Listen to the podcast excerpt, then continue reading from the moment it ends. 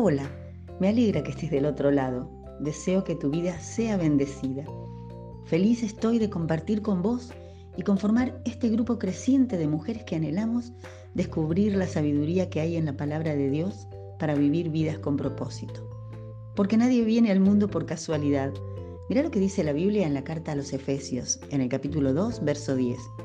Porque somos creación de Dios, creados en Cristo Jesús para buenas obras que Dios preparó de antemano para que las pongamos en práctica.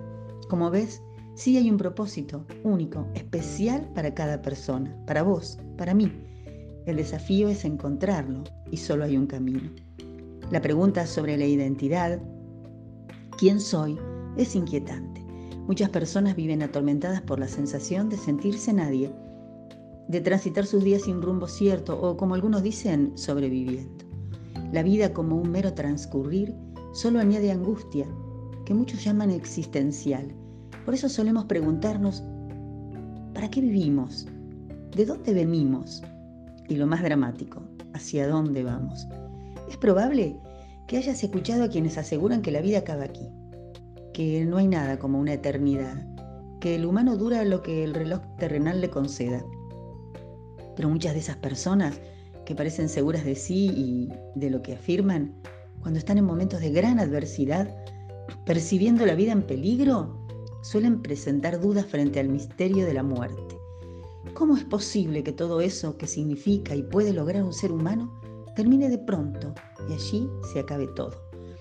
Hay gente que por el contrario manifiesta temores respecto de su destino eterno y admiten que no tendría sentido que la vida acabe con la muerte física, pero dudan acerca del más allá, mientras que un no menor grupo elude el asunto, hace como que mira para otro lado y parece actuar como el avestruz, que huye de lo que cree peligroso, escondiendo su cabeza y dejando el resto del cuerpo a la intemperie.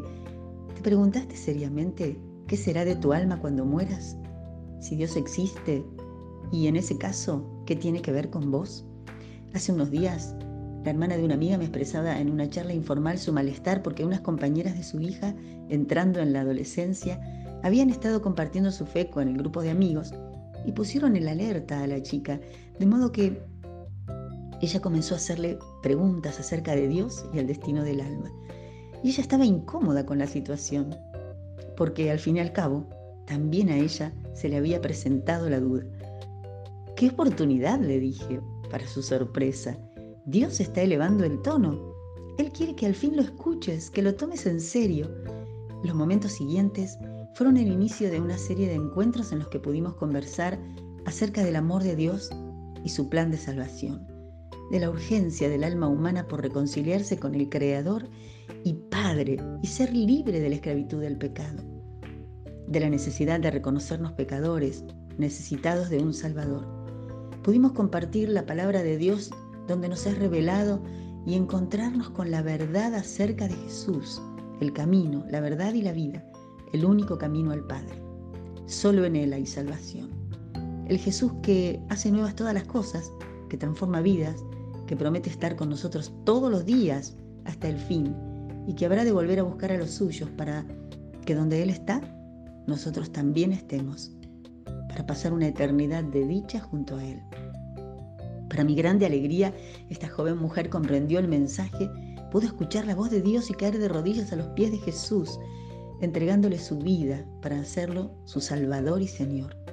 Pudo hacer propio el Evangelio, que dice que de tal manera amó Dios al mundo, que envió a su Hijo único, para que todo aquel que en Él cree no se pierda, sino tenga vida eterna como lo dice el Evangelio de Juan en el capítulo 3, verso 16.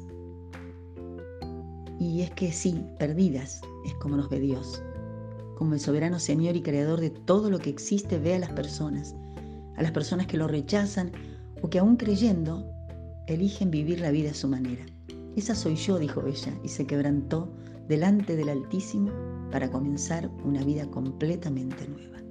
Y ahora me pregunto, ¿qué de vos, amiga? ¿Crees esto? ¿Habías encarado seriamente estas preguntas? ¿O tal vez las estabas silenciando? ¿Te tomaste el tiempo de invertir en algo tan precioso como tu alma? ¿Qué certezas tenés? acerca del futuro, más allá de la vida terrenal.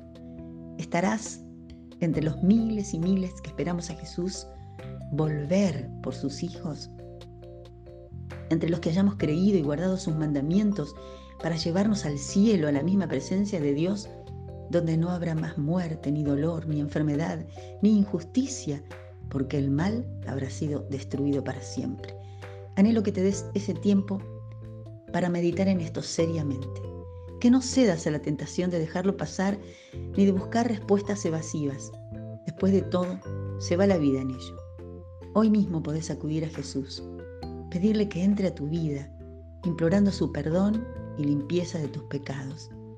Él hará algo maravilloso, tanto que dice que te hará nacer de nuevo. Tal vez hayas tomado esta decisión tiempo atrás, pero el fuego del primer amor, tu desidia o tu orgullo te hayan llevado lejos. También para vos hay lugar. Hay una nueva oportunidad para renacer en Jesús, para obtener limpieza y perdón, momento tras momento.